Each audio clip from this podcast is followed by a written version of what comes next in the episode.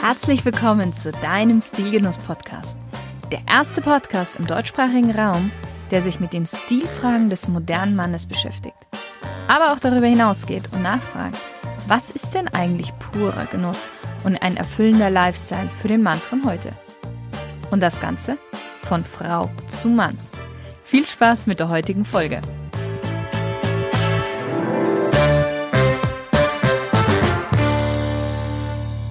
Hallo lieber Stilgenusshörer. Heute soll es mal wieder um ein Kleidungsstück gehen, das viele Männer, ja ich würde sagen, etwas unterschätzen, das immer wieder mal so ein bisschen von der Bildfläche verschwindet, aber nie wirklich ganz. Warum? Ganz einfach, weil es in die gut bestückte Garderobe eines jeden stilsicheren Mannes gehört. Denn es gibt nur wenige Kleidungsstücke, die wenn man sie anlegt, einem sofort eine gewisse Eleganz verleihen. Und dieses Kleidungsstück tut das nämlich genau. Und wir sprechen heute von der Herrenweste. Und eine Weste übrigens hat noch viele andere Vorteile. Ein Mann ist mit Weste immer sofort angezogen. Die meisten Männer fühlen sich in Weste wirklich wohl. Und eine Weste kann viele Stilrichtungen mitmachen. Angefangen von klassisch über lässig modern bis hin zu rockig. Aber dazu kommen wir dann gleich. Weil hättest du gewusst, dass die Weste zu den ältesten Kleidungsstücken der Herrenmode zählt? Ursprünglich kommt die Weste aus den Balkanländern und aus Asien. Hier war sie eine Art Untergewand für den Mann und ja, man kann sagen, dass sie dem heutigen kurzen Kaftan sehr ähnlich gesehen hat. In Europa tauchte so das erste Mal eine Art Weste auf um 1660. Die Weste, die es aber damals gab, die hat mit unserer heutigen nicht wirklich viel gemeinsam. Denn sie hatte zu dieser Zeit noch Ärmel und variierte auch von der Länge von ja hüftlang bis knielang. Außerdem war sie zum Teil stark bestickt und sehr kompakt gearbeitet, vergleichbar mit einer Jacke. Was sie aber schon gemeinsam mit unserer heutigen Weste hatte, war, dass sie auch damals schon vorne geknöpft wurde und horizontal eingeschnittene Taschen hatte. Erst 100 Jahre später verlor die Weste dann ihre Ärmel. Und sie wurde auch etwas leichter gearbeitet und der Rücken wurde aus einem leichten Futterstoff gemacht.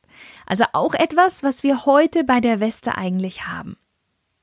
Tatsächlich erst Ende des 18. Jahrhunderts rutschte die Länge der Alltagsweste auf die uns heute bekannte Länge. So, quasi in die Taille. Und es entstanden auch zwei Arten von Weste. Und zwar einmal die zweireihige Weste mit geraden Abschluss und eine einreihige Weste mit zwei Ecken in der Taille. Du siehst schon, wir kommen unserer Weste immer, immer näher. Zu festlichen Anlässen gab es eine Galaweste und die trug man weiterhin noch lang. Also nur die Alltagsweste wurde quasi gekürzt, weil es einfach praktischer war. Wie du ja schon aus meinen anderen Podcast-Folgen weißt, gehörte es früher zum guten Ton, für jeden Mann eine Weste unter dem Sacko zu tragen, weil man vom Hemd nur den Kragen sehen sollte. Weil das Hemd war ja ursprünglich eine Art Unterhemd. Und es schickte sich einfach nicht, dass man sein Unterhemd zeigte. Das erste Mal, dass man über diese Regel hinwegsah, war nach dem Zweiten Weltkrieg. Und man verzichtete auf die Weste in der Garderobe einfach nur aus dem simplen Grund wegen des allgemeinen Stoffmangels. Klar, wer es sich leisten konnte, trug weiterhin Weste. In den 50ern kam die Weste wieder zurück aber auch nur, um dann in den 60er Jahren erstmal wieder komplett zu verschwinden. Einerseits durch die Einführung der Zentralheizung in Büros und Wohnungen. Das heißt, man fror auch nicht mehr so stark, beziehungsweise im Gegenteil eher man schwitzte schneller. Daher verzichtete man auf die Weste. Andererseits aber auch wegen der wirklich knapp sitzenden Sackos zu dieser Zeit. Erst nach 75 eroberte die Weste den Markt so langsam, langsam wieder.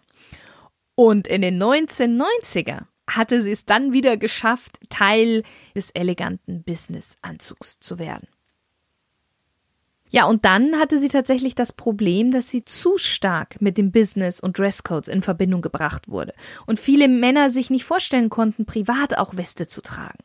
Aber das ändert sich ja gerade wieder, genauso wie viele auch privat jetzt wieder ganz gerne mal Anzug tragen, tragen auch gerne viele auch Weste privat. Jetzt ist aber die Weste noch viel vielseitiger als ein Anzug. Man kann sagen, dass sie ja das informelle Pendant zum Sakko ist. Eine Weste verleiht deinem Outfit sofort Tiefe und auch eine gewisse Komplexität. Klar, am effektivsten wirkt die Weste immer unter einem Jackett eines Anzugs, sprich als klassischer Dreiteiler. Wenn du etwas mehr formellere Anlässe hast, dann gerne die zweireihige Weste als Kontrast zu einem einreihigen Sakko. Wenn es aber etwas moderner und lockerer zugehen soll, dann gerne eine einreihige Weste. Und du kannst die Weste entweder in der gleichen Stoffqualität und Farbe wie dein Anzug wählen oder für etwas mehr Spannung auch die Weste in einer anderen Farbe bzw. in einer anderen Materialität aussuchen. Auch hier gilt wieder, willst du es klassischer, eleganter haben oder moderner, etwas gewagter. Beides sieht immer sehr, sehr schick aus. Jetzt musst du aber nicht immer ein Sakko über der Weste tragen. Die Weste funktioniert nämlich auch ziemlich gut ohne Sakko. Dann, wenn Weste und Stoffhose unterschiedlich in Farbe und Stofflichkeit sind. Sind sie aus dem gleichen Material, würde ich jetzt nicht unbedingt ohne Sakko rausgehen. Außer natürlich, klar, du ziehst es dann mal aus, aber dann hast du ja das Sakko trotzdem in gewisser Weise dabei, weil ist Hose und Weste in der gleichen Farbe beziehungsweise in der gleichen Materialität, dann sieht es irgendwie so aus, als wenn was fehlen würde, wenn du das Sakko nicht dabei hast. Weil es eben ein klassischer Dreiteiler ist. Okay, wie kann man aber die Weste jetzt noch lässiger tragen, wenn man es schon sagt, ohne Sakko? Es gibt einige Ratgeber, die sagen, man sollte auf keinen Fall eine Weste zur Jeans anziehen. Und ich muss sagen, dem stimme ich tatsächlich nicht zu. Ich finde sehr wohl, dass man die Weste auch zur Jeans anziehen kann. Aber es sollte keine typische Weste von einem Dreiteiler sein, weil das sieht daneben aus. Genauso wenig trägst du ja auch einen Sakko von deinem Anzug zur Jeans. Dafür hast du dann, wenn ein, ein Sportsakko, das wirklich eigenständig getragen werden kann. Weil genau hier jetzt nämlich in der Kombination Jeans, Weste zeigt die Weste ihre Vielseitigkeit und dass sie sich in vielen Stilen zu Hause fühlt bzw. sich vielen Stilen anpassen kann. Wo ich aber komplett dagegen bin, ist die Weste über ein T-Shirt zu tragen. Das geht gar nicht. Es sollte immer unter der Weste ein Hemd sein. Das Einzige, was geht, aber auch nur, wenn man wirklich gut durchtrainiert ist, grundsätzlich einen sehr lockeren, coolen Style hat und ich würde auch sagen, ja, unter 35, dann kann man mal ein langärmeliges Henley-Shirt unter der Weste anziehen. Aber bitte auch kein kurzes, also dann lieber ein bisschen hochkrempeln. Aber das ist wirklich eine Ausnahme von der Ausnahme. Und was auch nicht geht, ist Weste mit Jeanshemd. Bitte die Finger weg von dieser Kombination. Was du beim Tragen einer Weste unbedingt beachten solltest, ist, dass du den unteren Knopf der Weste immer auflässt. Da gilt die gleiche Regel wie beim Sakko. Interessanterweise, dieser Brauch lässt sich bis ins 18. Jahrhundert zurückverfolgen. Denn Edward VII. war ein sehr korpulenter Herrscher und nach einer sehr üppigen Mahlzeit hat er vergessen, den besagten Knopf zu schließen. So. Und dieses Missgeschick wurde von seinen Höflingen umgehend aufgenommen, man kann sagen kopiert und zum ja, für die damalige Zeit zum Modetrend erklärt, beziehungsweise es hat sich einfach so festgesetzt, dass man den unteren Knopf offen lässt. Wenn du Weste beim Anzug trägst, sollte am unteren Rand der Weste nie ein Stückchen Hemd zu sehen sein und auch kein Gürtel. Grundsätzlich, Westen und Gürtel passen einfach nicht zusammen. Ein Gürtel um den Bauch herum gibt immer so eine gewisse Wulst um den Hosenbund. In Kombination mit der Weste wird das dann eher unschön. Und was auch oft passiert, ist, dass eine Hose, die durch ein Gürtel geschlossen wurde, so ein bisschen herunterrutscht. Und dann sieht man eben unterhalb der Weste ein Stück von der Gürtelschnalle. Und das soll man halt wirklich nicht. Auch hier gibt's wieder eine Ausnahme, weil nämlich bei der Kombi Jeans mit Weste, da kannst du gerne einen Gürtel tragen. Weil die Kombination schon an und für sich eigentlich ein Stilbruch ist, aber ein ziemlich lässiger. Und da passt dann Gürtel ganz gut, vor allen Dingen, da man ohnehin Jeans meistens etwas hüftiger trägt als eine Anzughose. Das heißt, dass der Gürtel auch unter der Weste entlangläuft und somit nicht aufträgt. Bei Weste zu einer Stoffhose ohne Sakko, du weißt, du kannst dich erinnern, in unterschiedlicher Materialität und Farbe, bitte ohne Gürtel, weil wir da wieder etwas in dem leicht klassischen unterwegs sind. Außerdem sollte die Weste nie zu eng oder zu locker sitzen. Sitzt sie zu eng, könntest du schnell etwas dicker aussehen und das will keiner. Sitzt sie zu locker, könntest du etwas hm, kastenförmig aussehen. Und übrigens, die Weste lässt auch einen, wenn sie eine gute Passform hat, also genau richtig sitzt, auch etwas schlanker aussehen. Das ist jetzt so ein Tipp für die etwas stämmigeren Hörer.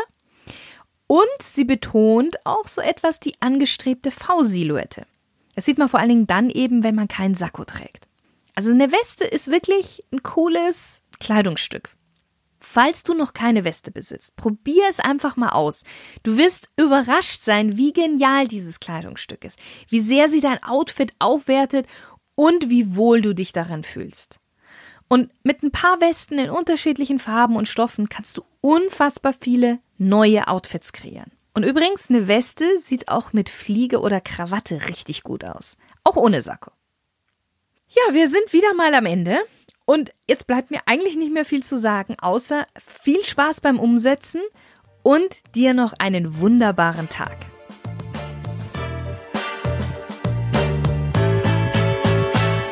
Vielen Dank, dass du heute wieder dabei warst. Wenn dir gefallen hat, was du gehört hast, dann war das nur die Kostprobe.